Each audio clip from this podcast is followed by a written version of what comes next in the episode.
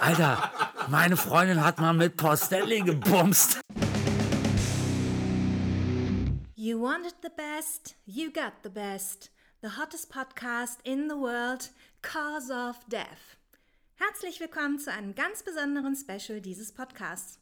Normalerweise sprechen hier Lars, Gitarrist von Mount Atlas, und Chris, Besitzer des Kurtladens Plattenkiste in Hamburg-Eppendorf, über Neuerscheinungen, alte Perlen und noch vieles mehr aus der Welt der Gitarrenmusik. Doch heute geht es nur um eins: Kiss.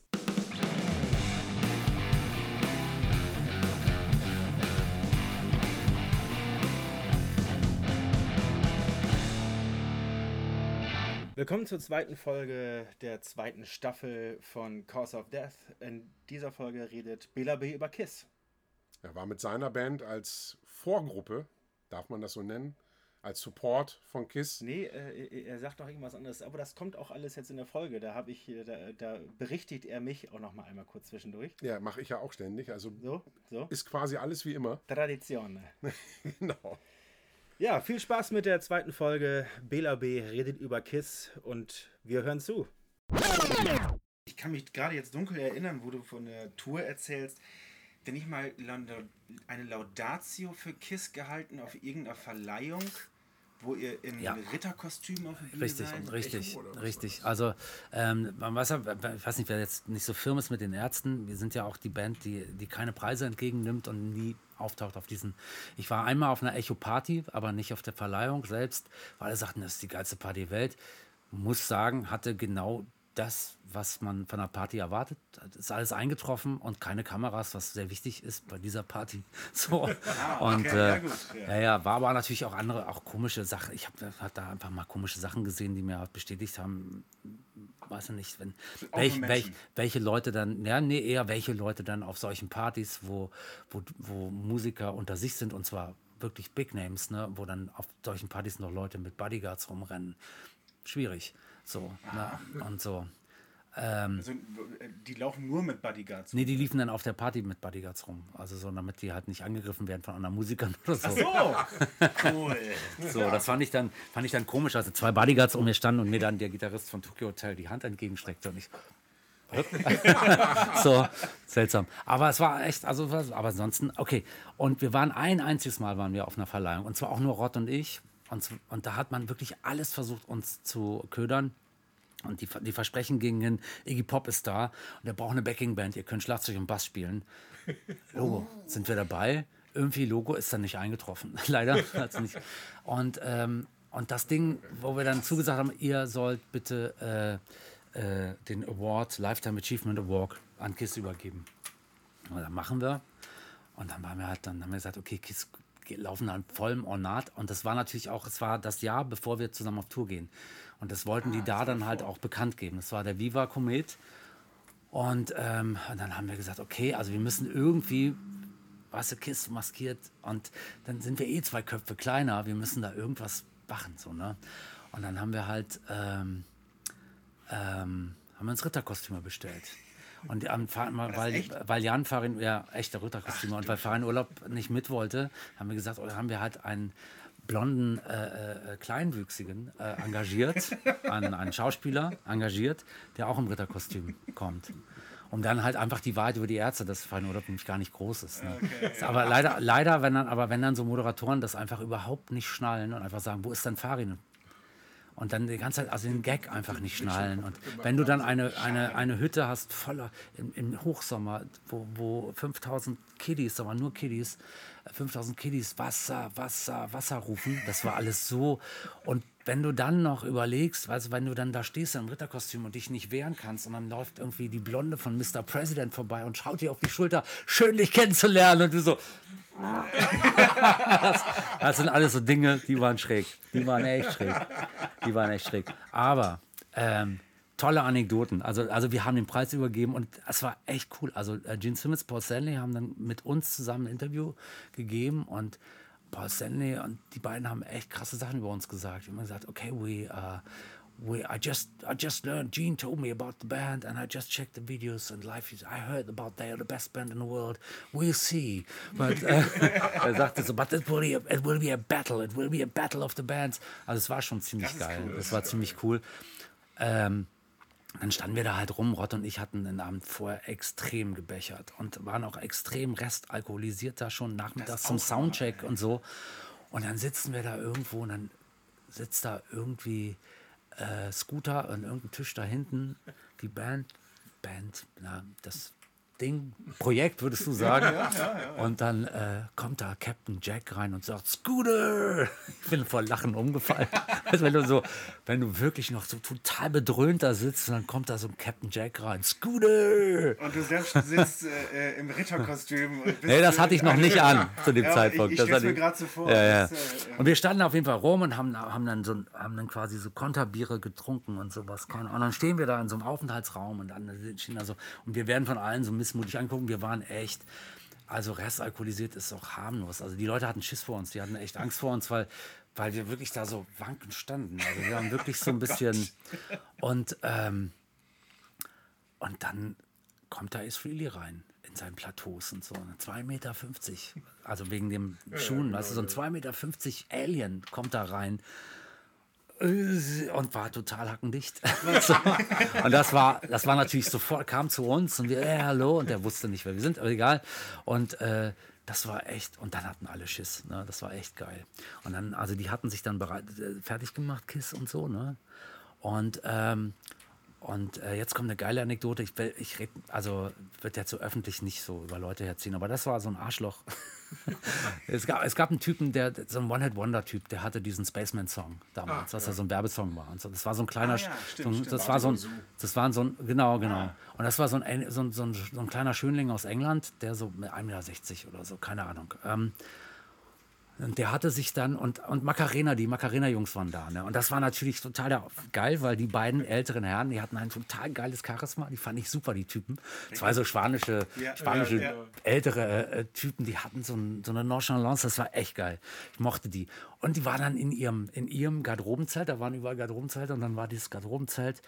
Kiss hatten zwei zum Umziehen und eins zum Aufhalt, Aufenthalt und die hatten, jeder andere hatte nur eins. Und, äh, und, und in dem Zelt von diesen Macarena-Jungs, da waren halt die hottesten Ladies, ne? weil die waren halt nur so Tänzerinnen und alle so und unfassbar hot. Irgendwie so, weil alle da zu tanzen. Ne?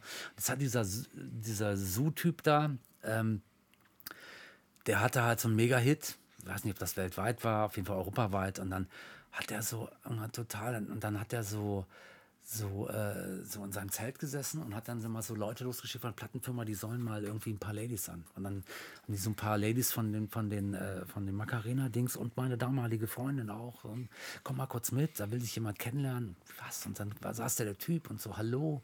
Und die sah auch sehr gut aus und war da in so kurzen Hosen und äh, ähm, ähm, Hotpants. Und dann, und dann äh, hat der Typ äh, irgendwie so, ja, hallo, und hat die irgendwie, hat er so, ne, und ich habe das so gehört, denkst, was, was, was, der Typ?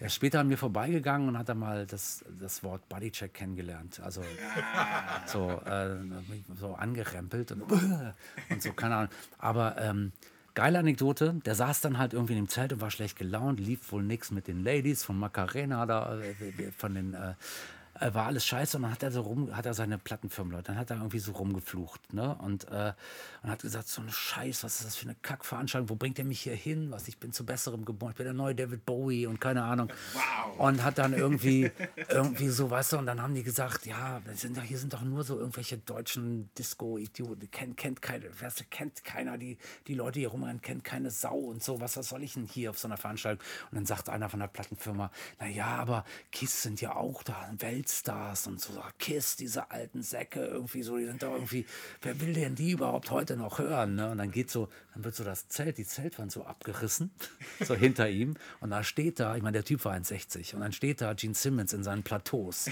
ja, also auch, und dann noch mit dem Zopf oben und so, ne, also auch zwei, über 2,50 Meter ungefähr, so, so groß, ne, guckt ihn so an mit diesem Horror-Make-up und sagte, Watch your mouth, boy. Der hat dann sein Zelt nicht mehr verlassen und wir haben ihn, der ist dann nur zu seinem Auftritt raus und dann gleich ins Hotel. Das fand ich, das fand ich geil. Das fand ich eine wirklich geile Aktion. Ja, und da haben wir denen dann den, den Komet übergeben. Äh, äh, haben, glaube ich, selber dann auch reingekriegt für irgendwas, keine Ahnung, weiß ich nicht, hat uns nicht interessiert. Es war das einzige Mal, dass wir auf so einer Veranstaltung waren, weil wir halt KISS sowas über und dann den maskierten, weil es für Rott und mich war. Wie es Aber das war nicht unser, erste, äh, unser erstes Treffen mit KISS. Unser erstes Treffen mit KISS war 1994. Die Tour war, glaube ich, 96 mit KISS. Und 94, wir hatten, wir hatten äh, 93 äh, die Bestie in Menschengestalt rausgebracht und dieses Comeback und es war keiner, alle haben davon geredet und das Ding ging ab wie Sau und haben ein Jahr später äh, Planet Punk gemacht. So und, ähm, und Planet Punk war halt auch, ging total ab und, und äh, war total super. Und dann hat unsere Plattenfirma halt, äh, ähm, ähm, haben dann halt gesagt, okay, wir machen jetzt eine Party, Goldverleihung und, und für beide Platten irgendwie, keine Ahnung, hatten sich was überlegt.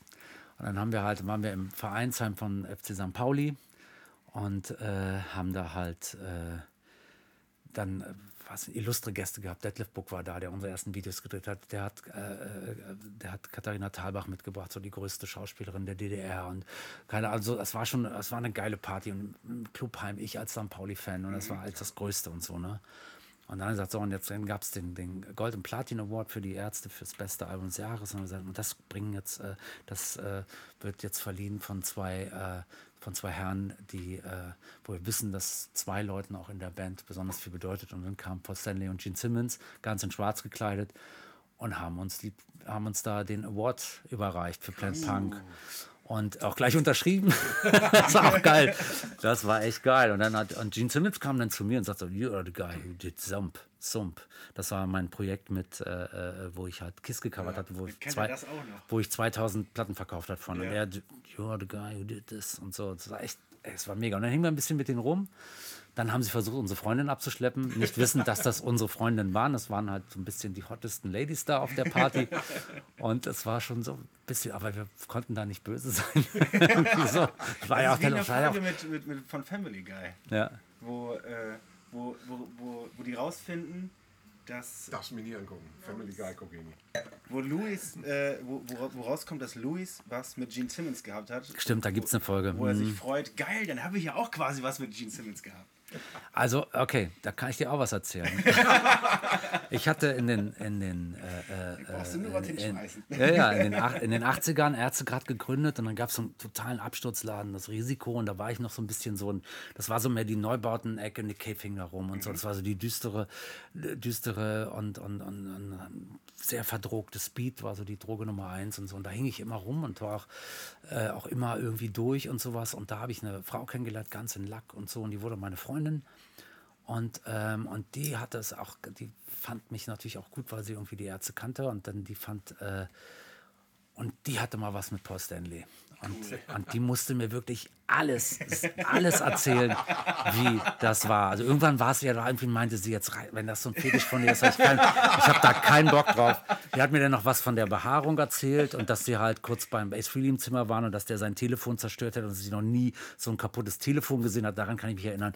Aber das war wirklich so. Es war wirklich Family Guy mäßig. Ich war, Alter, meine Freundin hat mal mit Stanley gebumst. Das war wirklich krass gut. Naja, das ist, äh, äh, ja, siehst du? Fetisch. Genau, ich habe noch, äh, genau, es gibt noch ähm, äh, auch noch eine Loser-Geschichte, Kiss-mäßig, äh, äh, at der Zeit, als ich die Kiss-Platten verkauft hatte und mir dann wieder gekauft habe, ein halbes Jahr später. Und äh, ich war in einer Ausbildung zum Dekorateur in einer, in einer äh, Berufsschulklasse mit Jörg Buttgereit, Nekromantik, der Filmemacher, der Indie-Filmemacher. Jörg war mein Freund, wir haben ja auch viele Filme, einige Filme zusammen gedreht und so. Und Jörg war ein riesiger Kiss-Fan, riesiger Kiss-Fan und äh, äh, total. Wir haben auch ein Fan, Punkrock-Fanzine zusammen gemacht und haben ständig immer was über Kiss da rein. Die, Incredible People, da war, stand nicht viel drin und da stand aber immer was über Kiss drin. Und dann auch so zum Beispiel, dass die Residents und Kiss ein und dieselbe Band sind und so, oder so ein Scheiß. Weil wir uns dann sehr für so experimentelle Sachen interessiert hatten, aber Kiss war mal der Grundstock. So. Und wenn du überlegst, dass die Residents natürlich so für den Avantgardisten dasselbe war wie Kiss für uns Rockfans. Ne? Auch so eine maskierte Geschichte. Und, ähm, und dann, dann kam der Tag, dann kam einfach Kiss zum ersten Mal nach Deutschland auf Tour. Zum ersten Mal sind sie in Deutschland auf Tour gegangen. Äh, Eric Carr war der Schlagzeuger. Crease of the Night war das Album. Und haben aber nicht in Berlin gespielt, weil es Probleme gab wegen dem Status von Berlin. Äh, äh, dann hätten sie die ganzen äh, LKWs nicht rübergekriegt. Äh, Es war auf jeden Fall, irgendwie haben die nicht in Berlin gespielt, die haben in Bremen gespielt. Warum auch immer, in Bremen. Und Jörg hatte zwei Karten. Hat gesagt, kommst, kommst du mit? Und ich so, ich war voll Punkrock und Avantgarde und so. Und ich hatte schon Tickets für das SO36 für eine Band namens Tuxedo Moon. Ach Gott, ja, geil. Die habe ich gesehen. Aber wen interessiert's? so, also, äh, die waren ganz gut. Im Vorprogramm spielte Mechanik Destruktivkommando, da kann ich mich auch noch dran erinnern. Mit denen war ich später befreundet und habe auch mal bei denen kurz als Drama ausgeholfen bei einem Gig. Aber ähm, ja, ich habe Hast du es halt. denen dann persönlich auch so ein bisschen vorgehalten? Ich habe nicht Kiss gesehen. Ne, die konnten nichts dafür. Ich habe nicht Kiss gesehen. Ich habe halt ja irgendwie- Tuxedo Moon gesehen, eine Avantgarde-Band mit Saxophon. Hm, so ein bisschen so aus New York mit so Jazz-Einflüssen und so. Ja, Saxophon, das wäre auch was für dich. Ja, also ich habe die Platten noch, aber ich, nicht, dass ich mir die jetzt irgendwie. Ich habe die ich damals meine, das ist wirklich. schon eine gute Band, aber. Das war gut. Und ich habe das viel gehört zu dem Zeitpunkt, mehr als Kiss. Aber jetzt höre ich immer noch Kiss und die nicht mehr. Also das ist, ja, das ist so ein bisschen zu. Und deshalb war halt diese Anfrage dann, nachdem sie wirklich zufrieden waren mit der Zusammenarbeit für den Sampler, die Anfrage für diese Comeback-Tour mit Ace Frehley und äh, Peter Chris, das war einfach. Also das Ding war so, dass wir dass wir bei dieser Goldverleihung, da stand ich irgendwann auf dem, ähm, auf dem legendären Pissoir Gegend, ja gerne, ähm, ähm, mit Rodrigo am Pinkeln. Hast schon gesehen, irgendwie äh, Paul Stanley und Gene Simmons versuchen, unsere Freundin klarzumachen. Ja, lustig, ne? Und dann meine ich so, ey Rod, jetzt können wir eigentlich sterben. Da sagt Rod zu mir wo- wortwörtlich, nee, nee, warte mal ab, wir spielen noch mit denen. Ja. Und das habe ich gedacht, damals 94. Pff. ja, ja, klar. Ja, ja, klar. Dann gab es diesen Song, ein Jahr später, für das Tributalbum. Dann gab es dieses legendäre MTV Unplugged, wo sie dann eine halbe Stunde mit äh, Ace Frehley und Peter Chris, weil es war ja nie so richtig offiziell, aber es war eigentlich rum, dass sie mit den beiden nichts anfangen konnten. Ja. Das, also, bis Gene Simmons, Paul Stanley gesagt haben, mit den beiden kann man nichts mehr machen. Und dann haben die da gespielt, alles sensationell, und gesagt, ey, da gibt es doch bestimmt, da ist doch das Comeback schon irgendwie in der Schublade. Und ähm, ja, und dann kam die Anfrage und wir dachten echt so, wow. Ja, das, und dann auch noch mit, mit Originalbesetzung. Du Ja, sagtest, du sagtest eben, dass, dass, dass Ace Frehley ähm, euch dann irgendwie äh, äh, erst nach zwei Wochen äh, überhaupt gemerkt hat, dass es eine Vorband gibt. Und, äh, ähm, aber Ein Special Guest. Entschuldigung, so hat es äh, Gene Ach so, Simmons okay, wortwörtlich sorry, okay, gesagt. Danke dir. Ja. Also, also, also wir waren, es war einfach so, wir waren gebuckt, es war alles cool. Wir hatten einmal äh, die Band getroffen bei diesem Komet vorher, das war ein paar, Mon ein paar zwei Monate vorher, Rott und ich, und waren tierisch aufgeregt. Und dann erste Gig Deutschlandhalle Berlin. Ähm, man muss ja sagen, dass es damals einfach diese großen Arenen noch gar nicht gab. Deutschlandhalle war mit 6000 Zuschauern das größte, die größte Halle in, in Be- Berlin und eine der größten in Deutschland. Es gab äh, den Olympiapark noch in München, der war größer. Aber sonst, äh, es gab, also Stadionkonzerte und so waren für Festivals, ja, aber sonst, es gab es das, also so in der Form hat es das noch nicht so gegeben. Insofern war die Deutschlandhalle, das war die größte Tour. Ja. Das ist, äh, äh, ich meine, welches, welches Album war von euch da aktuell? ähm, nach wie vor Planet Punk. Ah, okay, 96, okay, genau, okay, Planet Punk. Und ähm, Prost. Cheers. Cheerio. Und dann war ich halt ähm, Rott und ich tierisch aufgeregt. Wir also dahin, Backstage, Deutschlandhalle, Katakomben, überall Leute am Arbeiten und sowas. Ne? Und ähm, gab halt, äh, äh, lange Jahre gab es immer einen Backstage-Raum für Jan, war in Urlaub, und einen Backstage-Raum für Rott und mich, weil äh, Rott hat geraucht. Ich habe zwar nicht mehr geraucht, aber ich hatte die Entscheidung entweder mit einem Raucher oder mit, mit jemandem, der Bücher liest. Und da habe ich gedacht, weißt du, so, das fand ich so akklimatisch nach einem Gig, wenn, da, wenn du ganz still sein musst, weil dein, weil dein Sänger da, äh, dein, dein Gitarrist da irgendwie in einem Buch blättert. Und das hat mich so, ich wollte dann einfach so laut sein. Leck wollte laut Finger. Musik hören und sonst wie. ja, ja, ja, ja, der braucht das. Ja, jeder Mensch ist da anders. Also man ja. braucht halt anders. Und dann habe ich halt mit Rott halt immer eine Garderobe geteilt und dann ertrage ich halt, bin ich halt Passivraucher, egal. Ähm, und dann, und wir hingen die ganze Zeit im Gang rum. Irgendwann kommen sie doch, irgendwann laufen sie vorbei und so. Die hatten komplett abgetrennten Bereich, ähm, zu dem wir keinen Zutritt hatten mit unseren Pässen. Und, ähm, und irgendwann lief Ace Frehley vorbei. Der deutlich kleiner ist natürlich, als wir dachten, weil wir hatten den ja ein bisschen nur in Plateaus gesehen, da war der aber kleiner als wir. Und da lief ein Typ vorbei, Äh, Es war jetzt auch kein Geheimnis mehr, wie die aussehen, so, aber der sah schon ganz schön durchaus ein bisschen und hatte dann ein T-Shirt an mit seinem eigenen Gesicht. Das sagt sehr viel über ihn selbst aus, seinem eigenen Gesicht, so mit Make-up. Und irgendwie Chucks und Jeans und lief da halt wie so ein Rocktyp, lief dann da Backstage irgendwie an uns vorbei und der hatte da irgendwie so einen extra Raum nur für ihn und der war aber in unserem Bereich. Wie ich später rausstellte, war das der Raum, in dem er halt seine Special Effects an der Gitarre, das macht er alles selber, diese, diese, äh, diesen, dieses, Nebel, Rauch. äh, ne, der, der dann geht ja so ein Pickup brennt ja dann bei Genau, einem mhm. Gitarrensolo. Das präpariert er selber und die Kanone, womit er dann Mhm. oben die, die Lampe abgeschossen hat auf der Tour.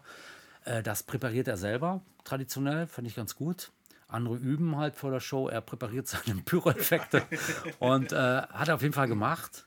Also er ging so an uns vorbei und wir haben uns nicht getraut, irgendwas zu sagen. Der ging, äh, schlurfte an uns vorbei und ging dann so in seinen Raum, der direkt neben Farin Urlaubsraum war. Und Jan kommt an, Farin kommt zu uns und sagt so, ey Leute, habt ihr das gesehen? Was haben die denn für fertige Rodis? Der hat, der hat nur eine Gitarre getragen und das sah schon zu schwer für ihn aus. Und ich, so, ah, ich glaube, das war der Gitarrist. so, das war geil. Naja, also das erste, beim ersten Konzert, das haben wir echt, Rott und ich gezittert vor Ehrfurcht. Ne? Und das war wirklich so krass. Was aber auch die Erfahrung war, dass, dass es sehr gut angenommen wurde. Also viele Leute, die sich erinnern, äh, im Metal-Bereich, Leserbriefe und so, da gab es natürlich viele, auch Shitstorm gab es ja damals noch nicht so, Ja, ja. aber es gab natürlich viele, die abgemeckert haben, ausgerechnet die Band, was soll das denn jetzt und so. Aber wir du aber hatten, immer, also, wir hatten in jedem, in jedem, also wir hatten als Erste immer, wir haben extrem viele, viel Wohlwollen in der Heavy Metal Szene gehabt, viel Wohlwollen in eigentlich jeder Musikszene. Vielleicht am wenigsten noch im Hardcore-Punk, da die, für die, also im Crust-Punk, da waren wir halt die Verräter, aber schon alle anderen fanden uns, und ich glaube, eine, eine Zeit lang dann so ab, schreien, ab, ab dem Best in Menschengestalt, fanden uns eh eine Zeit lang alle gut. Ja. Hatten wir auf jeden Fall eine ganz gute Akzeptanz. Ich hatte mir, ähm, ich hatte mir äh, vor meine Bassdrum dann so eine Fake Bassdrum machen lassen, eine ganz große, und wollte in Anlehnung an, äh, an Hotter Than Hell, an dem Cover, was ja so äh, japanische Schriftzeichen hatte. Seltsamerweise war das Album der Durchbruch in Japan. Zufall, keine Ahnung. Auf jeden Fall äh, hatte ich mir äh, von einer, von einer äh, Japanerin ähm, aufmalen lassen, oder jemand, der Japanisch sch schreiben konnte, was äh, die Ärzte auf Japanisch, Schriftzeichen auf Japanisch bedeutet. Das ist so sah. Und das, sah dann, das war in Rot, Weiß, Schwarz. Auch ein bisschen Nazi-viel, ne? so ein bisschen, keine Ahnung, aber äh, äh, so war das nun mal bei der, bei der Hotter Than Hell von Kiss.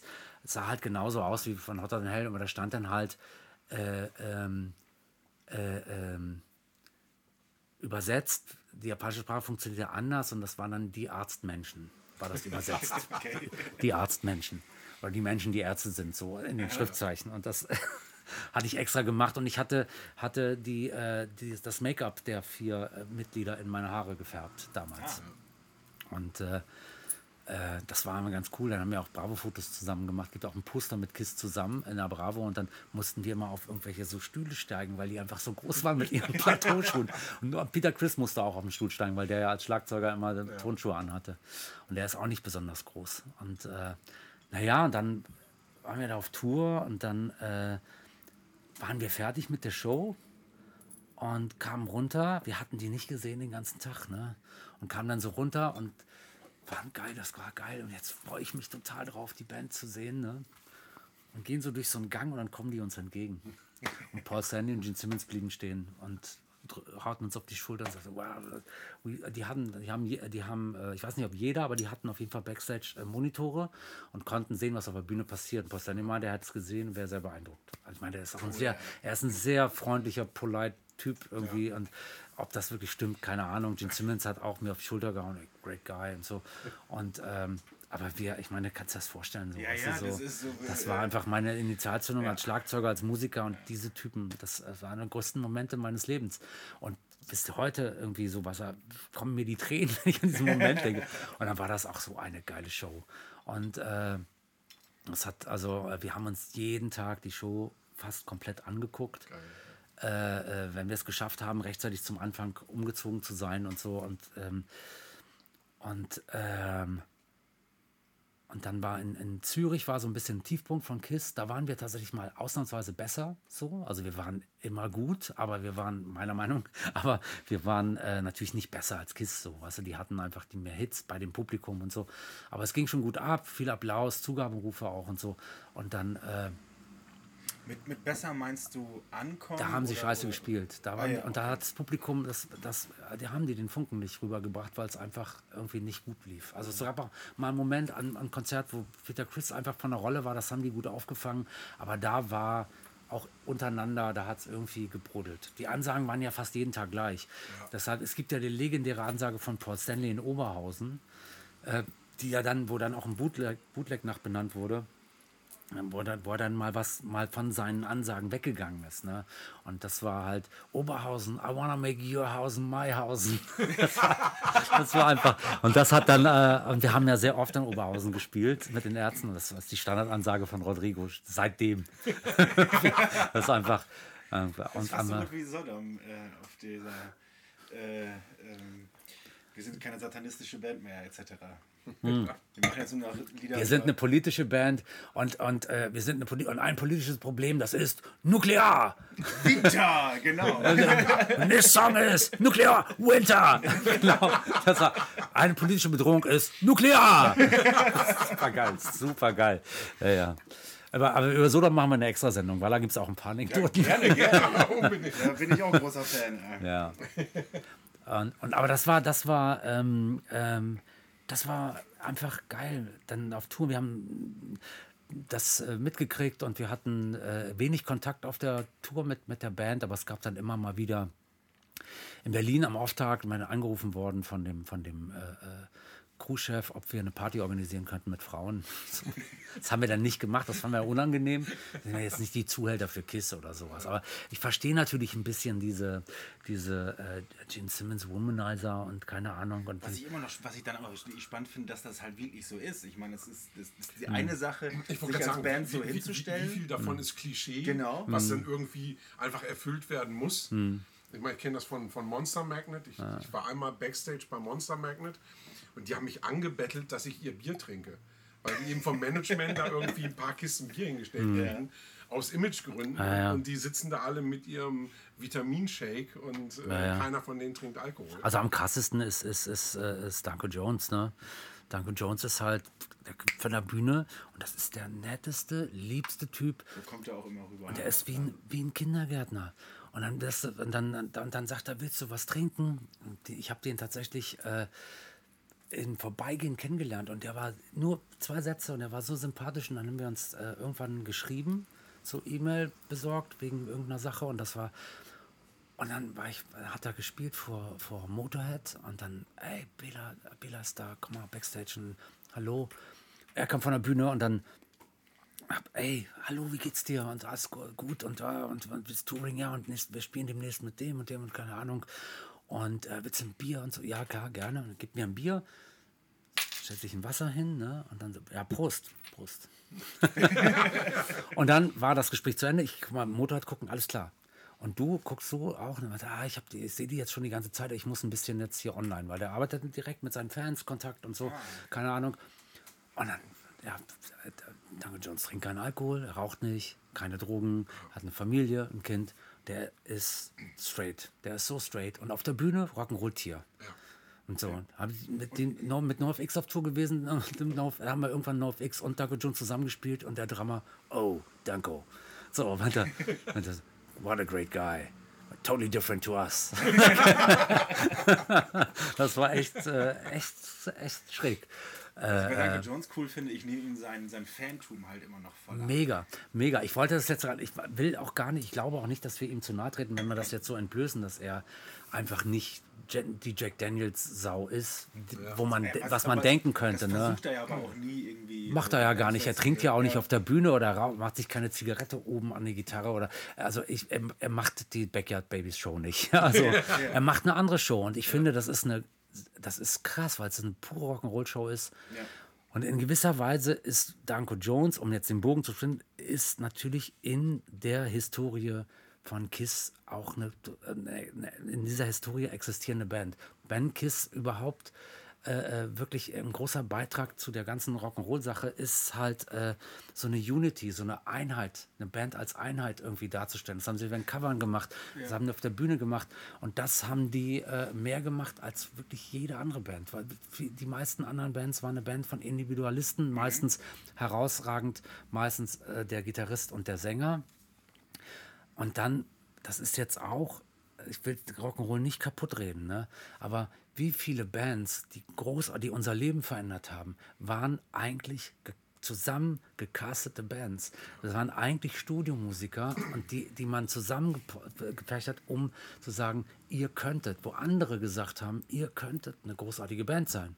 Und ich nenne jetzt zwei der größten Bands, die je existiert haben, wo das so ist. Das ist Led Zeppelin und The Clash.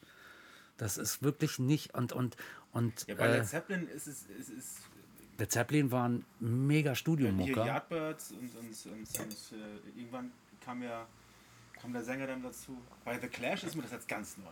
Da habe ich wirklich gedacht, das wäre das The wär, Clash, das also es wär gab wirklich eine Garagenband. Nee, es gab die drei, es gab die äh, äh, Paul Simonon und ähm, Topper, Hedden und ähm, die drei, die drei, äh, äh, außer äh, äh, na, äh, ähm, Joe Strummer. Joe Strummer.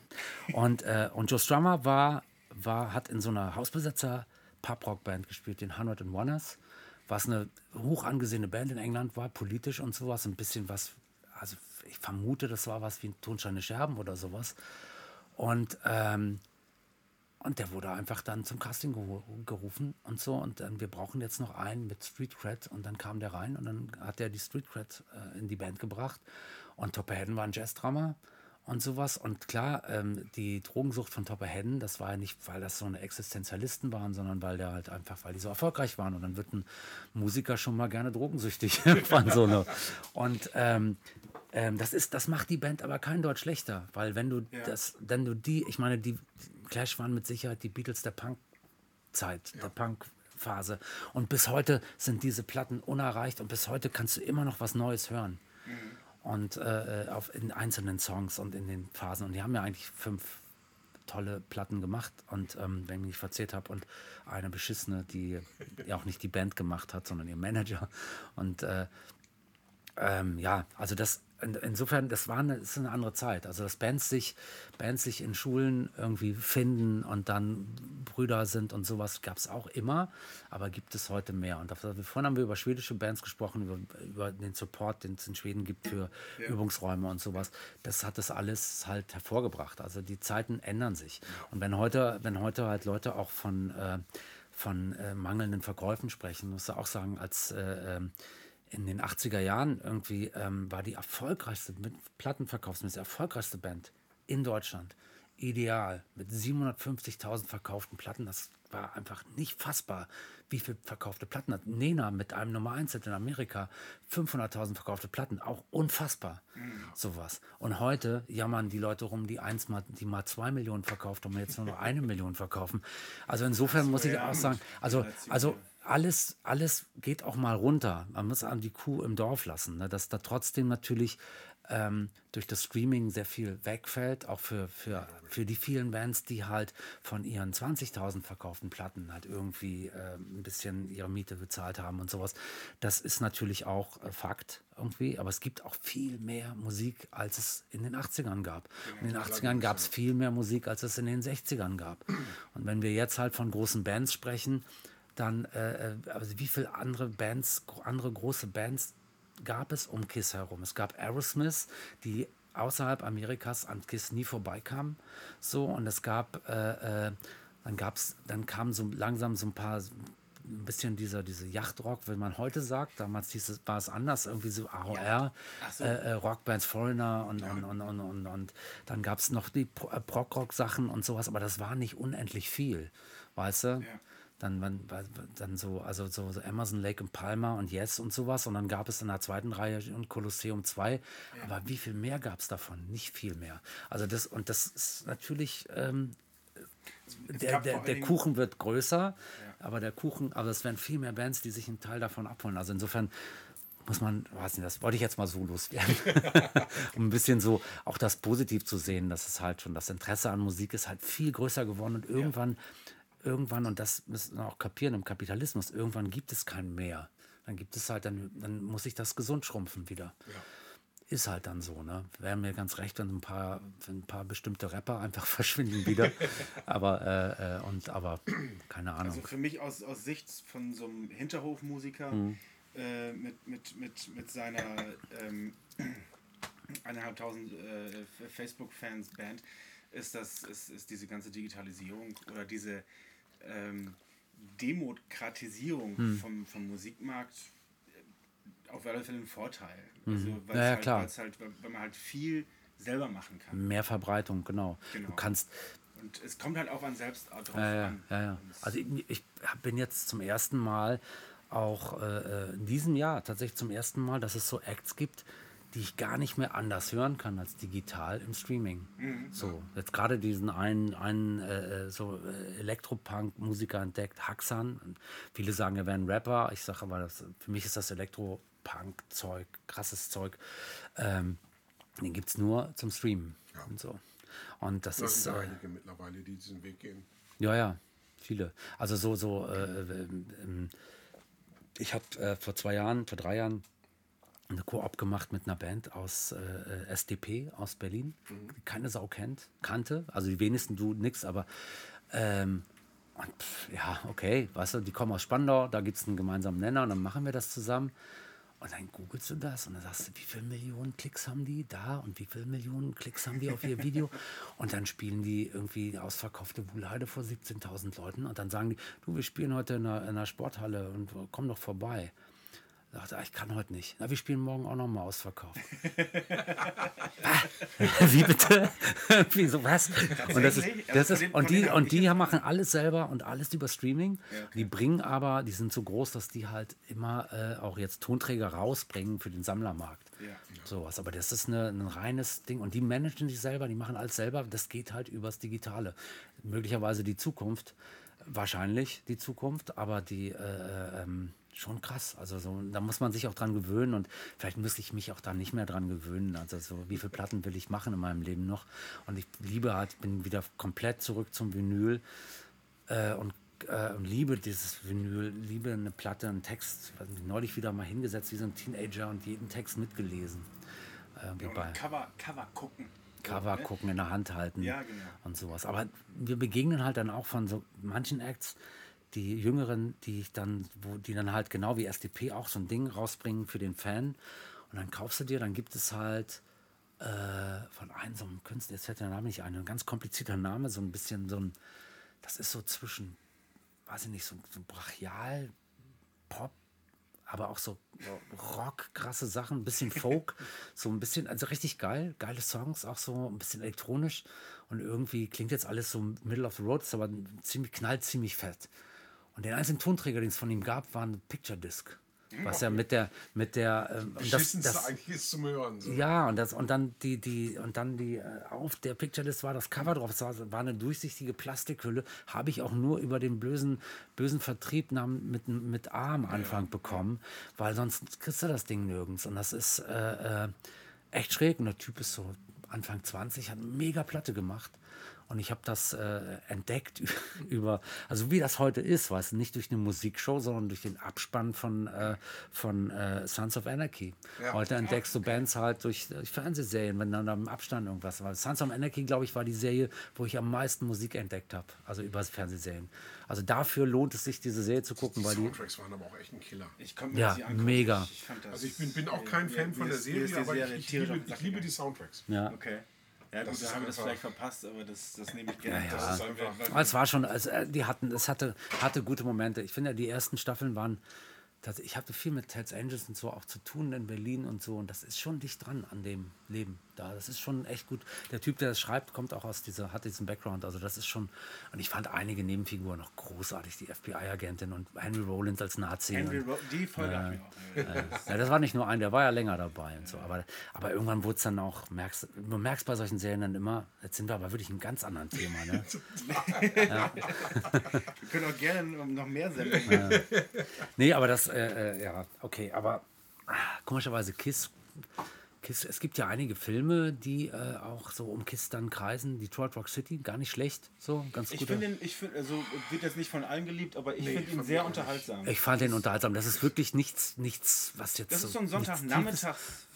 Ich, meine, also ich, ich, ich habe mich witzigerweise in so ein paar Punkten wiedergefunden, weil ähm, Hast du auch deine Jungschuld in, ähm, äh, deine Jungfräulichkeit in einem Beichtstuhl? so ungefähr, also nee, also als ich aufgewachsen bin, ähm, waren auch so Erziehungsratgeber ganz, ganz schwer angesagt. Und meine Mutter hat eben auch so ein Ding gehabt, wo dann eben drin, wo dann eben drin stand, dass ich ja keine Rockmusik hören darf, weil ACDC, Sonst wird er nochmal Plattenverkäufer. ACDC steht für Antichrist, Death to Christ und KISS steht eben für Knights in Satan's Surface. Da haben die da auch das, das eine Buch, was wir, das war ja unsere Bibel auf Tour, ne? Sie wollen nur deine Seele. So ein, so ein Buch, das kriegst du nur, das hast du damals nur in christlichen, äh, christlichen äh, Buchhandlungen bekommen. Und das haben wir uns, ich glaube, in Süddeutschland, in Ulm oder so, sind wir echt so reinmarschiert in eine christliche Buchhandlung. Wir, sie wollen nur deine Seele. Und das ist das ist 120 Seiten Fibel oder so, wo jede Band. Ist das das Ding, wo, wo die, wo die Slayer-Texte übersetzen mit Alles. Führe, äh, führe Hanmann, führe König? Wo, wo, die, wo, die einfach, äh, Alles. also wo, wo halt äh, Gitarrensolo, Jeff Hanneman, Gitarrensolo, Ja, Kerry King, ja. da haben die das, das halt so übersetzt und äh, Weiß ich, das weiß ich nicht mehr. Ich weiß halt, also, dass das, die, die Love Gun-Platte, die uns auch eine tolle Kiss-Platte war, auch nicht, auch mit ein paar Schattensachen, aber äh, äh, auch sehr poppig und mit tollen Hits. Und äh, da hat, macht Gene Simmons halt das Teufelzeichen, äh, den Teufel, die, Pommesgabel nach unten und dann, also er grü- grüßt halt, die Frauen knien vor ihm und er grüßt die Hölle irgendwie von dem Cover. Und da waren tolle, also das ist, das ist eigentlich so das war so Pflichtlektüre in den 80ern auf Tour. Sie wollen nur deine Seele. Und so, gut. und so haben wir dann ja auch, da, da, da, da, so haben wir auch ein Live-Album von uns genannt. Wir wollen nur deine Seele.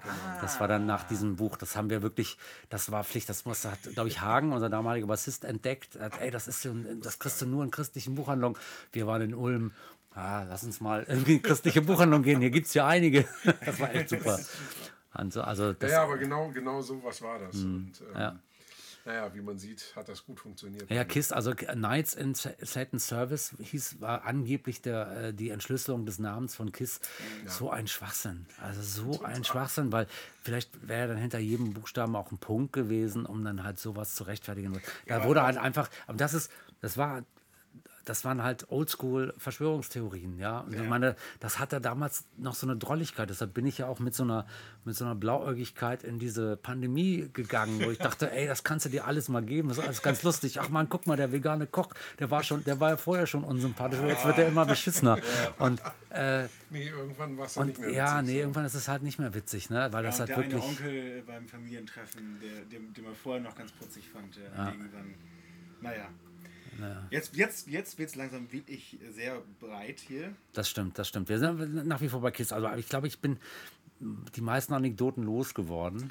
Das man- war eine ganze Also da, danach war ja auch eine lange, lange Pause. Also So eine lange jetzt- Pause. Also jetzt muss ich auch mal, jetzt muss ich leider was sagen. Also so nach der Tour hat es bei mir leider dann irgendwie, ich hatte noch, ich habe einen Kiss Flipper, ich habe sehr, sehr viele Devotionalien und hab, ich hatte, ähm, sagt auch ein bisschen über Kiss, über diese Tour auch aus. Also wir hatten, Rott hat auch den Flipper und wir hatten die beiden Flipperscheiben ausgebaut und hatten die mit, um die be- unterschreiben zu lassen. Und äh, ich habe da noch in Berlin gewohnt und äh, Rott auch. Und dann haben wir die halt in Berlin halt, äh, sind wir dann halt, äh, können, können die die unterschreiben? Und dann kam, äh, äh, kam Kiss an und meinten halt, klar, logisch, haben das gemacht, noch im, auf dem Weg zur Bühne, hat dann Paul Stanley unterschrieben, Gene Simmons unterschrieben, Ace Frehley unterschrieben. Ähm, Peter Chris unterschrieben, dann kam Rott und hat gesagt, könnt ihr meine auch unterschreiben, Paul Stanley unterschrieben, Gene Simmons unterschrieben und äh, Peter Chris hat dann, ah, okay, noch genervt unterschrieben, ist wieder gesagt, no, just one und get back. War schon scheiße. Mist, Ja, ja, ja. Das habe ich dann später auch noch mal auf einer Convention erlebt. Ich war auf zwei KISS-Conventions. Sowas gibt es auch? So, so Hm? Kiss Convention, ja, ja. Wirklich? Es gab bei Rock am Ring, als wir da gespielt haben mit Kiss, da gab es eine, äh, eine Kiss Convention backst, äh, in dem Hotel, in dem wir gewohnt haben. Das war, wir kamen runter, Fahrstuhl runtergefahren und dann musstest du durch die Kiss Convention durchgehen, irgendwie, um irgendwie rauszukommen. Das war ein bisschen schräg. Und da hatte ich so Creepers an. Und das war so lustig, weil, weiß ich noch, dass so ein Kiss-Fan neben mir stand. Das ist ja voll ätzend, der Typ von Ärzten, der schummelt bei seiner Körpergröße. Weil ich so Creepers hatte. Und da habe ich gedacht, Alter, du bist Kiss-Fan und, du, und du, du regst dich über so Plateausohlen auf? Was ist denn hier los? Was ist denn das für ein, für einen Moment gerade. Und ähm, das war echt ein großer Moment.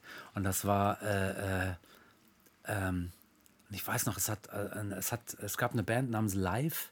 Die waren zu dem Zeitpunkt hatten die so ein Hitalbum in Amerika und die waren vor, haben vor uns gespielt. Und die waren natürlich wie viele Army-Bands, das erleben wir immer wieder, sind genervt in Deutschland vor uns zu spielen. Ähm, da gibt es Geschichten, das ist eine andere Sendung dann äh, mit, mit Marilyn Manson und, und, und, und Nine Inch Nails besonders und Marilyn Manson, da gab es richtig Stress. Aber wir haben, äh, wir haben, äh, äh, und live fanden das glaube ich auch nicht so geil. Und live war halt so, dann irgendwie so Backstage, schon echt tierisch laut. Wenn du in, in, bei so einem Festival hast du ja jetzt nicht so richtige gemauerte Backstage-Räume, sondern es sind dann so, so, so, so, so Zweck. Resopalplatten, die so zusammen, die so Wasser. Und dann äh, hörten, hörten wir da so Krakelen und die machten sich heiß für ihre Show, naja, wenn sie müssen und schmissen dann Aschenbecher rum und, und Gläser gingen zu Bruch und Sachen und so und dann, na, mal gucken, das ist ganz schön wild, mal gucken. Dann gehe ich so zur Bühne und dachte, ah, ist mir doch gedacht, wir so eine Shoegazer-Band. So. weißt du, wenn Leute also wirklich, wirklich Zeit haben, sich, noch, sich, sich eine Stunde haben die gespielt oder so 60 Minuten zu überlegen, ob sie jetzt ihre Schuhe richtig angebunden haben oder ob sie sich nächstes Mal lieber Nike statt Adidas anziehen auf der Bühne. Also ich weiß nicht, ob das ein Gedanke ist, den ich teilen möchte mit dem Publikum. Das ist echt beschissen. Ich habe die gehasst. Naja, auf jeden Fall, auf jeden Fall haben, wir, haben wir gespielt. Es war cool. Ich bin Backstage gerannt, habe mich umgezogen, weil Kiss sollten spielen. Und Rock am Ring wollte ich wirklich nichts verpassen, weil dachten, da drehen die nochmal richtig auf. War auch so. Und ich wusste aber, wie die Show beginnt. Also ich, ich, hatte ja nun schon einige Gigs mit Kiss gemacht und wusste halt genau, wann man sich die Ohren zuhalten muss, so, weil es dann laut wird. Und ähm, und dann liefen diese Live-Jungs da so lang, ne? Irgendwie direkt vor mir so zur Bühne auch, um sich das anzugucken, Kiss und so. Und ich stand so neben denen und äh, diese Pisser irgendwie. Und, äh, und äh, dann war so ein bisschen so ein Intro und so. Und dann kam so äh, Detroit Rock City war der Opener. Und dann kommt der erste, da, dann, wenn der Schlagzeugansatz kommt, geht halt ein Kanonenschlag los. Also ja. richtig laut. Puh. Und dann haben diese Pisser irgendwie zusammengezuckt und erstmal ah, schreiend von der Bühne gerannt. Und dann, leider, wahrscheinlich hatten sie gerade äh, Angst um ihre teuren Ohren, weil sie dann ihre Schnürsenkel nicht mehr im Wind wehen hören können oder so. Aber haben wir, auf jeden Fall werden sie mich nicht. Ich hoffe, sie haben mich gehört. Ich weiß nicht, aber ich habe dann in der gerufen: I just knew you are fucking wimps. das war, das war geil irgendwie. Das war, das war. Äh, äh, naja, ich habe mir dann schön Kiss alleine von der Seite angeguckt. Das ging auf der. Vorher ging das nicht, da durfte ich das. Äh, vorher bei den Konzerten habe ich dann aus dem Publikum immer angeguckt und was auch cool war natürlich. Ähm, und äh, ja, das war noch äh, so, war, war echt einfach mega irgendwie. Mega. Und bei Rock am Ring tatsächlich hat dann, äh, haben wir auch in einer Bar rumgehangen mit Paul Stanley und Gene Simmons die beiden. Äh, Gene hat, äh, trinkt nichts und er hat, glaube ich, eine Sektschorle oder irgendwas ganz, ab, also wirklich Minimum, wenn überhaupt. Und so. Aber der hat mir ein bisschen seine Gedanken über Tattoos erzählt und so. Das war ganz nett und so. Und dann, ja, und dann war noch mal im Flugzeug halt mit denen, das war auch eine geile Nummer. Vielleicht das noch abschließend, weil äh, das, weiß ich nicht, also vielleicht als Vorgeschichte, die Ärzte haben halt mal wir hatten mal einen Gig in, in, in, Budapest und mussten am nächsten Tag in Erfurt spielen. Und, ähm, und dann äh, beim Highfield Festival. Und dann haben wir gesagt, okay, das schaffst du nicht mit dem Auto. Und dann wurde, und dann, okay, wir, unser Manager, wir mieten euch ein Flugzeug. Zweimal in, wurde ein Flugzeug gemietet für die Ärzte. Und beide Male relativ schief gegangen. Wieso?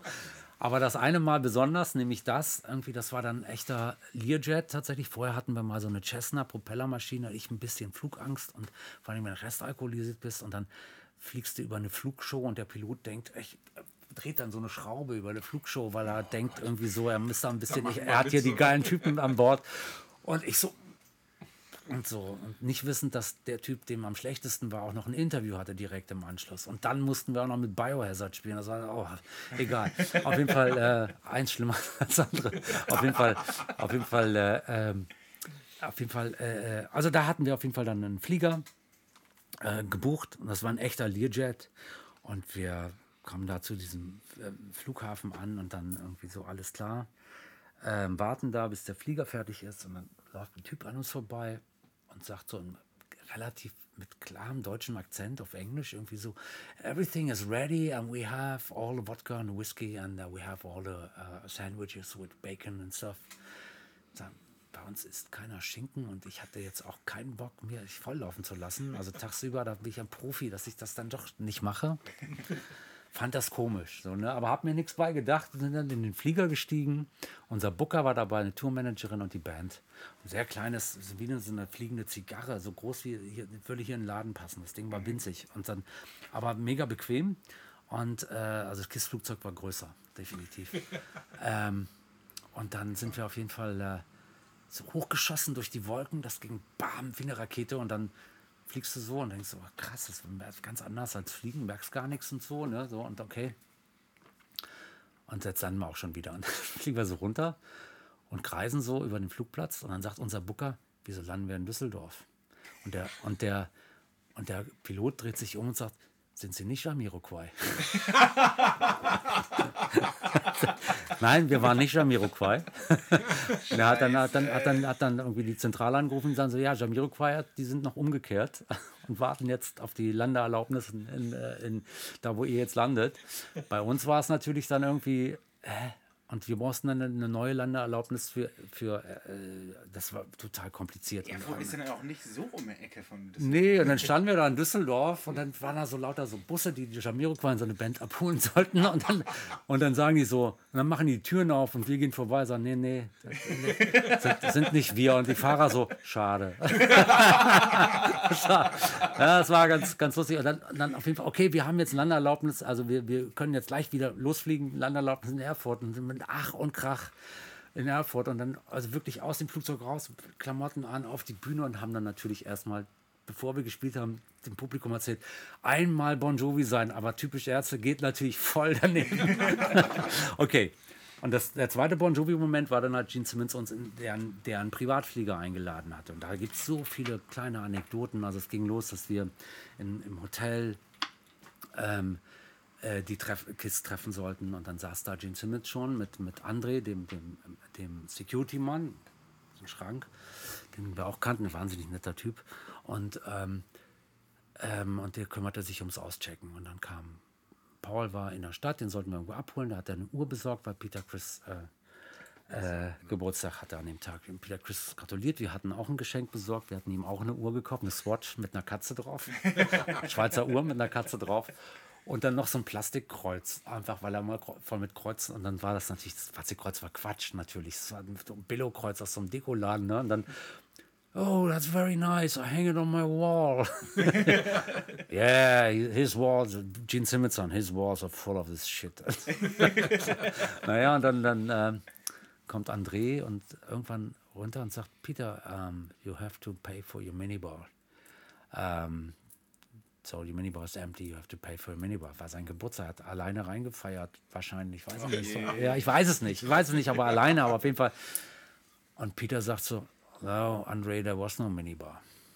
Und dann hat Gene Simmons, Peter, we are Kiss, we're the greatest rock and roll band on earth. And we're not checking in. We, we live, we, we, we, we checking in, in in the best hotels in the world. We're not checking into a hotel. It's got no minibar. Gene, don't make me angry. There was no minibar.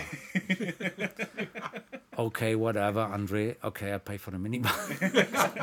war ein super Moment. Dann kam, äh, äh, dann saßen wir in einer Limousine mit Gene Simmons. Rod und ich mit Gene Simmons in einer Limousine zum Flughafen. Drei Limousinen. Die nächste Limousine war für Ace Frehley und Peter Chris und eine weitere dann irgendwie scheinbar oder keine Ahnung. Auf jeden Fall.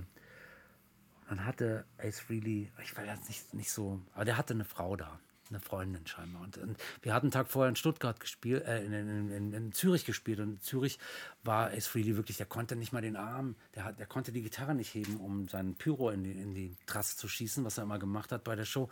Er hat es nicht hochgekriegt und hat mit dem Finger auf, den, auf die Lampe gezeigt, die dann runterfiel. Und das war, und ständig sind die, die Crew hat das super aufgefangen. Die haben ständig den Scheinwerfer weg von ihm, wenn er wieder gestolpert ist in seinen Plateauschuhen. Er war hackendicht. Auf der Bühne. Das einzige Mal auf der Tour, aber es war krass. Und das war, die kamen auch nicht so gut an. Das war, also die Band war, ich glaube, die Gene Simmons Possani waren genervt. Das war, es kam nicht sehr gut an. Das war die einzige Show auf der Tour, wo wir tatsächlich richtig ab, also besser ankamen. So, egal. diesen Wettstreit gab es ja eigentlich nicht, aber das war. Äh, und dann ähm, äh, war da so eine rothaarige Frau, keine Ahnung, wahrscheinlich eine alte Freundin von Ace Frehley. Und dann hat Gene Simmons die ganze Zeit abgelästert. Ne? Das war, oh, look at them, they in love, oh, look at them. Und die ganze Zeit nur so, so ironisch abgelästert. Weil, und das war natürlich, glaube ich, war der auch ein bisschen neidisch einfach so. Das war jetzt ausgerechnet fucking Ace Frehley, der gestern einfach nicht gerade auf der Bühne stehen konnte. Wieso hatte der jetzt irgendwie? Das war schon ein bisschen komisch. Und, naja, und dann haben wir Porcelli getroffen, dann sind wir in den Flieger. Dann hat Ace Frehley uns gesehen und hat gesagt, who are those guys? ich hatte ja immer die ganzen Masken in die Haare und Gene Simmons so, äh, so. Und dann waren wir so, ja, was war dann, was waren neulich diese Scheiben irgendwie mit den, mit den, äh, äh, was ihr unterschrieben habt und so, ja, das war von dem Kiss Flipper. We had a Kiss Flipper, sagt Peter Chris, sagt äh, Gene Simmons, ja, ja, we had a flipper, it probably paid the roof of your house. so. Und also das war eine geile Unterhaltung. Und dann waren wir im Flieger. Gene Simmons setzt sich vorne, direkt vorne hin. Ne, und die Stu relativ attraktive äh, Stewardess, das Wort MILF war noch nicht so eine Runde, aber das würde ich jetzt da benutzen. Äh, aber eine sehr attraktive ältere Stewardess. Und dann Gene Simmons guckte sie an und sagt, Won't you sit on my lap? also, das war ein sehr kleines Flugzeug. Es war nicht so klein wie das, mit dem die Ärzte damals diesen Missflug machten, aber es war klein. Und äh, äh, das war schon unangenehm, glaube ich, dann da diese relativ kurze Strecke, die man eigentlich nicht mit dem Flieger hätte. Also fahren in Urlaub ist, wollte nicht mitfliegen, er sagte 180 Kilometer, ich fahre mit dem Auto. Ja. Und ich meine, die Fanboys, und wir haben damals, Greta Thunberg war noch äh, nicht geboren und wir dachten so, ach scheiße, wir, so irgendwie, wir fliegen da jetzt mit, Rott und ich. Und äh, wir haben dann, wir beide saßen da mit glühenden Augen, das könnt ihr euch sicherlich vorstellen, sitzen zwei Typen mit glühenden Augen und saugen alles auf. Ich glaube, wir haben kein Wort gesprochen auf der. Ne? Und dann kam irgendwie was zu essen, kam so Lachsbrötchen. Ne? Und dann meinte so, dann wollt ihr was essen und wir konnten nicht essen und so. Ne? Und dann kommt, dann kommt Paul Stanley zu mir und sagt so, you have to eat. It's good. It's good food. You have to eat. Und dann habe ich, kam mir dann schon mir so raus, he commands me to eat. dann habe ich so Lachsbrötchen gegessen, weil Paul Stanley mir das befohlen hatte. Und äh, Ace Frehley hat so in der Zeitung geblättert und ich glaube, er hat dann so Rott, er hat dann irgendwann so geguckt, so, so Aktien-Dings, ne? Und dann Rott guckt rüber und sagt er so, guck mal hier, ich habe ja in Aktien investiert. Und hat Ice Frehley so Rott so kurz so angegeben, was er so ein ganz ausgefuchstes System hat. Das war echt. Und dann sind wir auch schon wieder gelandet. Und dann war noch eine, das war noch geil. Ähm, der André war mit im Flieger und er ist dann äh, vorne ins Cockpit gegangen, äh, neben, saß dann neben dem Piloten, saß, oder hinter dem Piloten, im Kapit weiß nicht, da waren immer zwei, und hat dann so up, right, left. Was macht denn der da? Dann meint Paul Stanley, you know, he's looking for like, like he's looking for for just uh, uh, uh, Wolken, um, clouds. He look, he's looking for clouds and stuff like this, because we hate turbulences. die, die, die, fliegen dann für KISS Turbulenzen. Die, die mögen keine Turbulenzen. Um die Wolken rum. Die sind um die Wolken rumgeflogen. Und ich, meine, ich meine, 180 Kilometer fliegst du nicht. Weil ich bin einmal, damals, ganz, ganz früher, bin ich mal von Berlin nach Hamburg geflogen, ja. als die Mauer noch stand. Und das, waren, das war halt irgendwie so, so Start, Anschnallen, dann, dann kam das äh, äh, Gurt-Lösen-Dings. In der Businessklasse mit Beckmann, Businessklasse, ey, wir müssen Businessklasse, 20, 30 Mark Aufpreis. Dann kamen die raus, so, äh, ich habe direkt äh, ein Sektglas, ich habe gar nicht sagen können, was ich haben wollte, ein Sektglas und ein Brötchen. Ich trinke so, beiß ein Brötchen ab, das kam rein, nahm mir das wieder ab und so blinken, anschneiden, landen. Weißt du, und das waren 270 Kilometer. Okay. Also 180 Kilometer mit dem Flugzeug ist Unsinn. So, aber KISS, ne, we hate turbulences. Und ich weiß nicht, was wir da gemacht haben, gekreist und so. Es hat nichts, es war wie Butter, es war so wirklich, also nichts, keine. Nichts. Und dann sind wir gelandet. Äh, dann sind wir irgendwie gelandet und dann äh, saßen wir halt im Flugzeug und dann meint er, und dann meint Gene Simmons, oh, let's go, let's go. I see the limousines outside. Und dann sagte äh, André, in dem Moment, Polizei, weißt du, weil Grenzübertritt und so. Ne? It's the police. So what? Und dann sagt er, ja, ganz kurz, dann kam die Polizei und wollte rein. Und André so, stop. Dann, wir müssen rein, wir müssen die Ausweise checken. Ne? So kann ja sonst wer da drin sein. Und so sagt er. Hat er die Ausweise, er hatte, er hatte alle Ausweise, unsere hat er dann bekommen und hat dann gesagt, die können sie hier haben, aber sie können auch nicht rein. Okay. Und dann sagt er, dann, dann die Polizei dann so, hat gesagt, hat gesagt, Moment mal, also so, äh, ne? Die machen hier nicht die Gesetze. Wir gehen da jetzt rein. Und dann sagt André, wie viel? Sagt er, wie, wie viel? Wie viele Gästelistenplätze? und, der, und der Typ so, vier? Und der andere, fünf? okay, und dann, das war's. Das war geil. Dann kam, und dann kamen wir halt, dann sind, fuhren wir zur Schleierhalle, das ist mit die größte Halle in Deutschland, so einer der legendären Hallen in, in Stuttgart. Und wir waren Rott und ich so, also, was wir da in dieser kurzen Zeit so, äh, was ist denn das jetzt? Und so krass, wir sind da mit denen geflogen, krass. Und so die Geschichten so waren so, das, das Lächeln konnte man nicht rausmeißeln aus dem Gesicht. Und dann, ähm, ähm, und haben Kiss das einzige Mal auf der Tour haben die Soundcheck gemacht. Und zwar, weil Gene Simmons mitgekriegt hatte, äh, oder Paul, ich denke, Gene hat es mitgekriegt, äh, dass wir, wir haben jedes Mal Soundcheck gemacht. Das ist auch heute noch so. Wir machen immer Soundcheck. Rodrigo findet das manchmal überflüssig, aber es ist einfach für uns aus unserer Sicht wichtig, dass die Band einmal auf der Bühne war, bevor das Publikum da ist, einmal gemeinsam, einen gemeinsamen Moment hat. Meistens spielen wir sogar dann, nachdem wir dann die Wünsche der Crew erfüllt haben, so die Songs, die wir immer spielen, irgendwas, wonach sie dann wissen, dass sie dann Sound machen. Jede Halle klingt anders. Ich finde das wichtig so. Also ich hasse das, auf die Bühne zu kommen, unvorbereitet. Also dass, dass mich das dann der Sound überrascht. Der ist sowieso anders, wenn Publikum da ist, aber dann der dann, wenn du gar nicht weißt, was dich erwartet, ist irgendwie Kacke und du brauchst dann einen ganzen Song, um da reinzukommen. Und es ist halt, äh, wir spielen dann immer irgendwie so gerade brechen uns irgendwelche Coverversionen, manchmal gelingen, manchmal nicht, ist ja keiner dabei, mhm. außer die Crew und äh, macht halt total Spaß und ist so ein Bandmoment. Und das hat scheinbar den Simmons bei uns gesehen und haben die das einzige Mal auf der ganzen Tour haben die Soundcheck gemacht. Die Band selber. Sonst hatten sie immer Roadies, die für sich Soundcheck ja. gemacht haben, Linechecks und so. Und das war äh, tatsächlich auffällig. Und ich hatte das Gefühl, und Gene Simmons war ein bisschen gepisst, dass, dass äh, Jan das feine Urlaub nicht mitgeflogen ist. I thought I invited the whole band. so. Ja, und der hat äh, was Wichtiges zu besprechen mit unserem Manager und die sind da mit äh, in dem Wagen, da war auch wirklich so ein PKW vom Manager gefahren. Okay.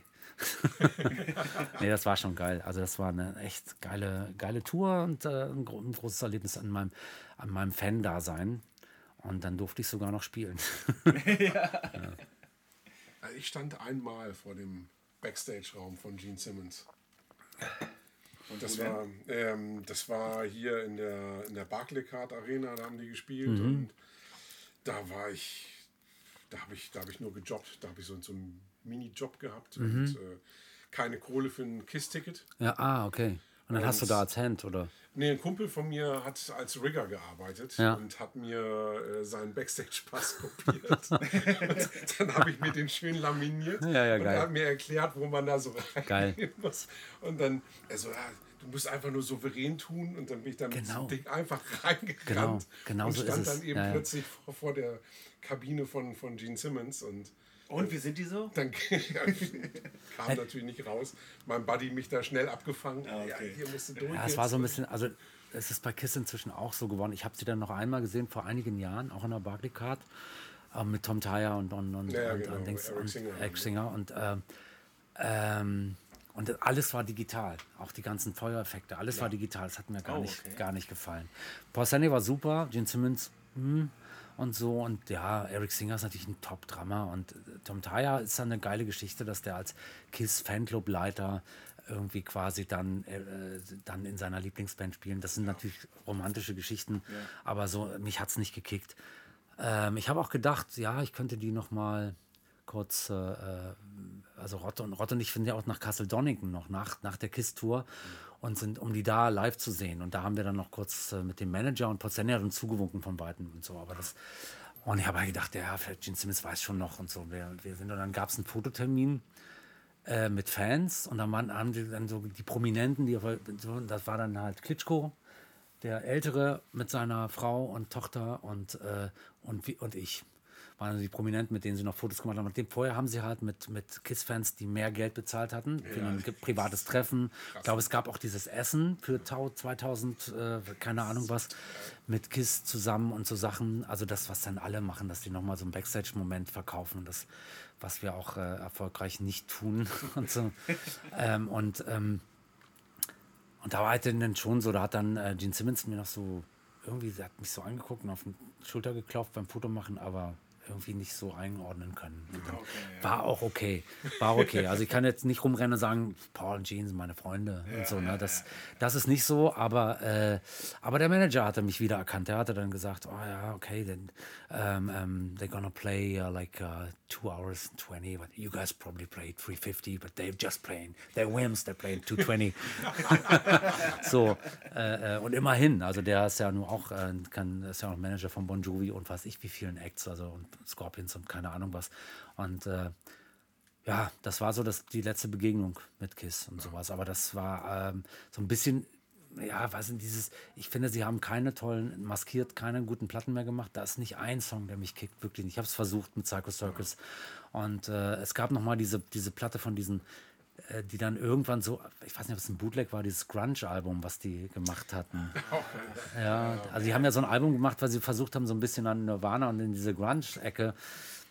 Vielleicht gebe ich der noch mal eine Chance, dass das vielleicht ist da noch mal was dabei, weil der zumindest der Wall of Sound da, der der stimmte. Aber ja, so ist das ein bisschen. Das ist aber auch äh, äh, nicht wirklich ein trauriges Ende, weil irgendwann für mich ist Kiss vorbei. Für, für Gene Simmons selber und Paul Stanley. Mein Paul Stanley singt in Musicals, er hat, er hat eine künstliche Hüfte und ähm, die irgendwie wird es langsam immer enger, äh, würdevoll abzutreten für die Band.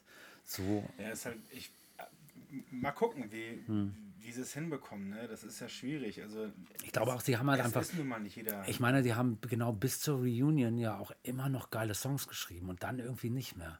Also irgendwas ist doch, an irgendwas liegt das doch dann. Und ich meine, Gene Simmons hat wirklich versucht, alles zu Geld zu machen mit einer eigenen TV-Show und Ah ja, sonst wie, wo, stimmt, wo genau, Paul Stanley stimmt, ganz, genau. wo Mit seiner Paul, ganzen Familie da. Ja. wo Paul Stanley ganz bewusst verlangt hat, dass er nicht drin vorkommt. Und gut, er hat parallel äh, Phantom der Oper gesungen in Kanada und so. Also, ähm, und jetzt hat Paul Stanley ja seine, um, um seine, seine Wünsche zu erfüllen, diese, diese Soul Train Band, diese Soul Band. Ich auch so hin und her gerissen bin, mir die Platte zu kaufen.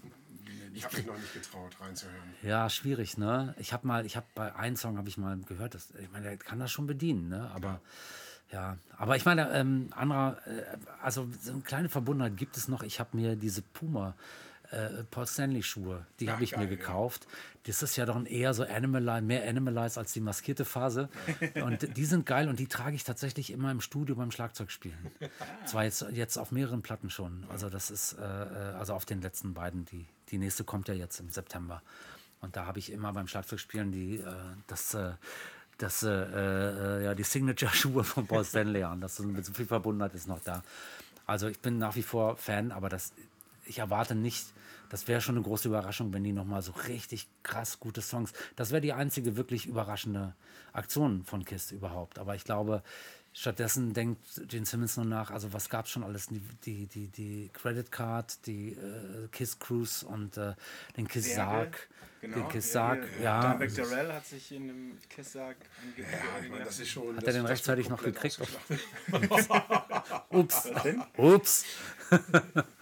Ja, ich, ja. Ja, das, da wird überall ein Dollarzeichen draufgeklebt bei Gene Simmons. Ja, ja, ja, genau. Also ich meine, seine Biografie, die er selbst geschrieben hat, eine der, ich weiß, inzwischen gibt es wahrscheinlich ein paar mehr, aber die dann, äh, die dann rauskam, habe ich irgendwie in England, glaube ich, irgendwo gesehen, habe es mir gekauft und habe ich gesehen, dass der Buchrücken so gedruckt war, dass du, wenn du vier davon kaufst, dann sein Gesicht so hast. Aber viermal dasselbe Buch. Muss aber dazu sagen, dass natürlich, äh, was jetzt gerade äh, einige K-Pop-Bands betreiben, an, an äh, wie die, äh, also wie die, die Merchandise. da kann sich Gene Simmons, also was am Merchandise, ja, was eigentlich, wenn ein Album rauskommt, gibt es ja, ich meine, bei, bei äh, weiß nicht, nicht direkt, das wäre zu privat, aber es gibt so eine Beziehung zu K-Pop über familiär und so, keine Ahnung, und deshalb beschäftige ich mich da ein bisschen. Ich finde es auch tatsächlich, tatsächlich mal eine zumindest interessante, ungewöhnliche äh, Musikrichtung. Und ähm, wenn die, äh, wenn die so ein Album, BTS, die größte K-Pop-Band von allen, ein Album rausbringen, das sind sieben Mitglieder, glaube ich, und dann bringen die sieben verschiedene Boxen raus. Und das kauft sich ein Fan. Und da ist, da ist siebenmal das, dieselbe CD drin. Im, ich glaube, aktuell sind es auch nur sechs oder sieben Songs.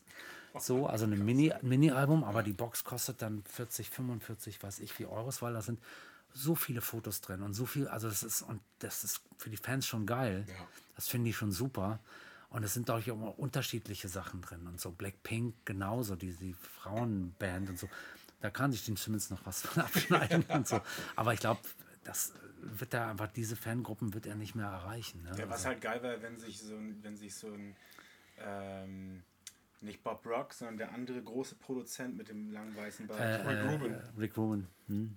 der könnte sich nochmal dran setzen, aber keine Ahnung, ob, der, ob die Jungs darauf Bock haben. Ne? Keine Ahnung. Aber ich, ich äh, war, als es noch erlaubt war, da war ich noch mal in so einer Rockkneipe und war total erschüttert, weil ich so, ein- so ein Soloalbum von Gene Simmons verpasst hatte.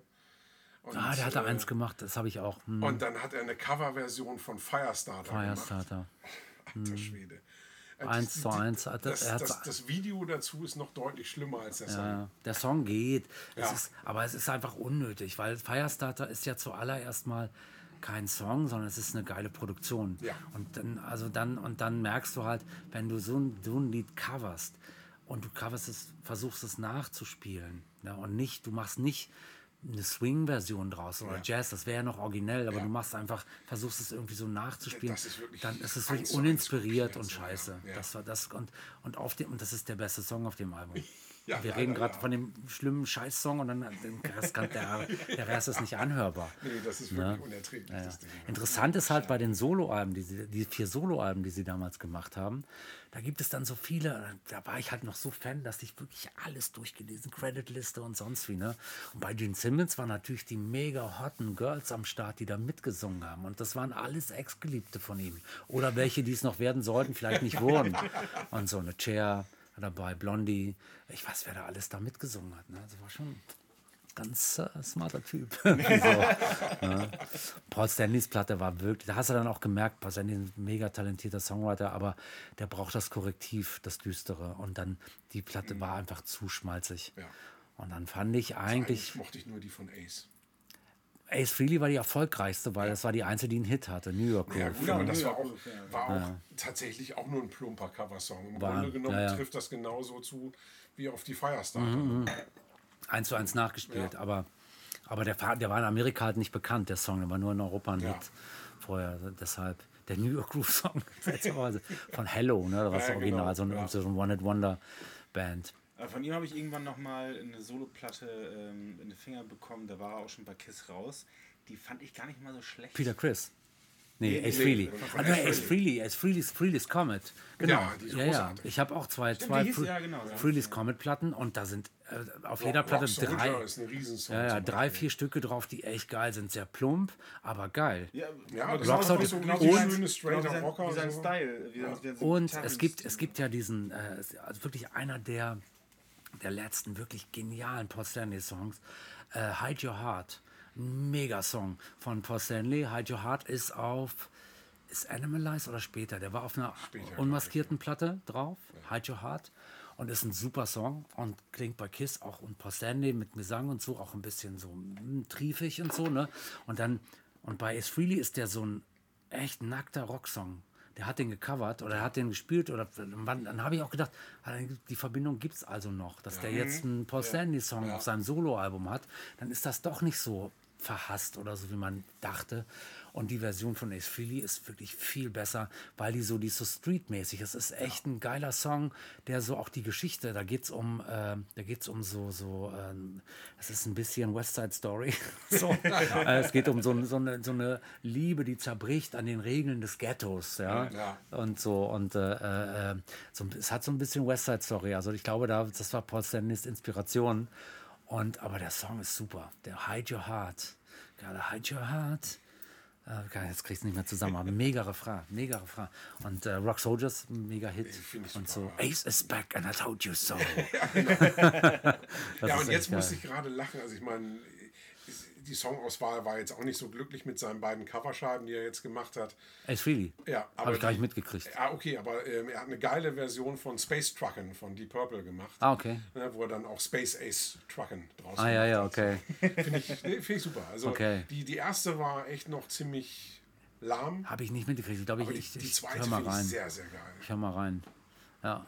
Also die zweite ist cool, da hat er auch hier Lizzie Hale von Hailstorm für Jumping Jack Flash eine ganz coole Version gemacht und äh, She von Kiss nochmal gecovert Ja. und Ah ja, okay. Also, also She's, She's ja, ist ja ein äh, Gene Simmons-Song. Ja. Ganz geil. Dass er Ja, das, den bringt er aber super. Also finde Ja, ja, ja, ich, ja, find ich auch fast besser als das Original. ja, das Original ist aber auch schon toll. Ja. Ja. ja. so. Aber gut, also ich meine, und jetzt haben wir aber eigentlich, und jetzt abschließend vielleicht für den Hörer, eigentlich so wirklich das gesamte Övre einer, einer Jahrhundertband, Ja. ne, und die aber eigentlich eine Hochphase hatten, wie die Beatles, zehn Jahre. Und dann, Da haben wir aber auch so einen brutalen Output gehabt. ja, und dann haben sie irgendwie als in, dieser ungeschminkten Phase dieses Talent nicht verloren, aber halt dann doch pro Platte immer nur so drei, vier, wenn es hochkommt, wenn man mit Goodwill als Fan wirklich Ham- Hammer und sonst vernachlässigungswürdige Songs. Und live haben sie ja sicherlich auch nur diese drei, an diese drei, vier Songs gedacht, die sie Ja. dann gespielt haben. Der Rest waren dann immer dann die Klassiker. Ich wollte weil sagen, also ich meine, Und die können halt auch einfach auf, auf ihre echten Diamanten da zurückgreifen. Es waren immer Crowdpleaser und du wirst immer noch, es, war, es ging immer darum, das Publikum zu begeistern. Und was ich halt unseren dreieinhalb Wochen mit KISS geil fand, waren natürlich ausschließlich Songs aus der geschminkten Phase und ausschließlich die Hits und jedes Ding und ganz selten, dass die mal irgendwie, da gab es ja schon Bootlegs, kam ein Bootleg raus, da haben sie aus Quatsch We Are Family irgendwie äh, gecovert, so eine Strophe und Dings und dann steht das auf dem Bootleg drauf. Das ist der Bootleg, auf dem sie We Are Family an. Der Rest war genau wie bei jedem Bootleg dieselbe Setlist.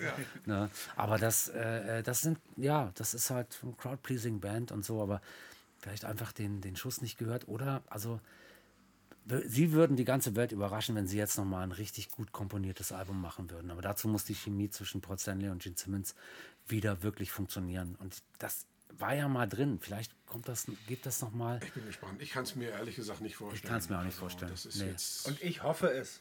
So. ja, hoffen tun wir das, glaube ich, alle. Also, So. Das ist doch, ich finde, das ist theoretisch doch ein gutes Schlusswort, wa? Auf jeden Fall, auf jeden Fall. Und für alle die jungen Leute da draußen, es ist nie zu spät, KISS für sich zu entdecken.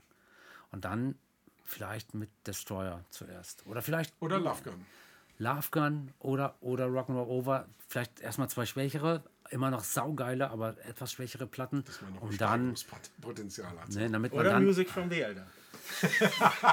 Dann hast du viel Steigerungspotenzial. ja, weil die Elder ist, also hat schon was. Aber ne? vielleicht äh, muss ich die auch noch mal ausprobieren. Ich habe die ewig nicht Das gehört. ist echt aber schwierig. Das ist eine echt super schwere. Halt, wir waren gerade sehr waren gut dabei, wenn du wir hatten- moderieren. Normalerweise moderieren wir gar nicht ab, wir machen sowieso nee, wir auch. sollten. Tschüss, ja, tschüss. Ja, ja, ja, auf jeden Fall. Okay.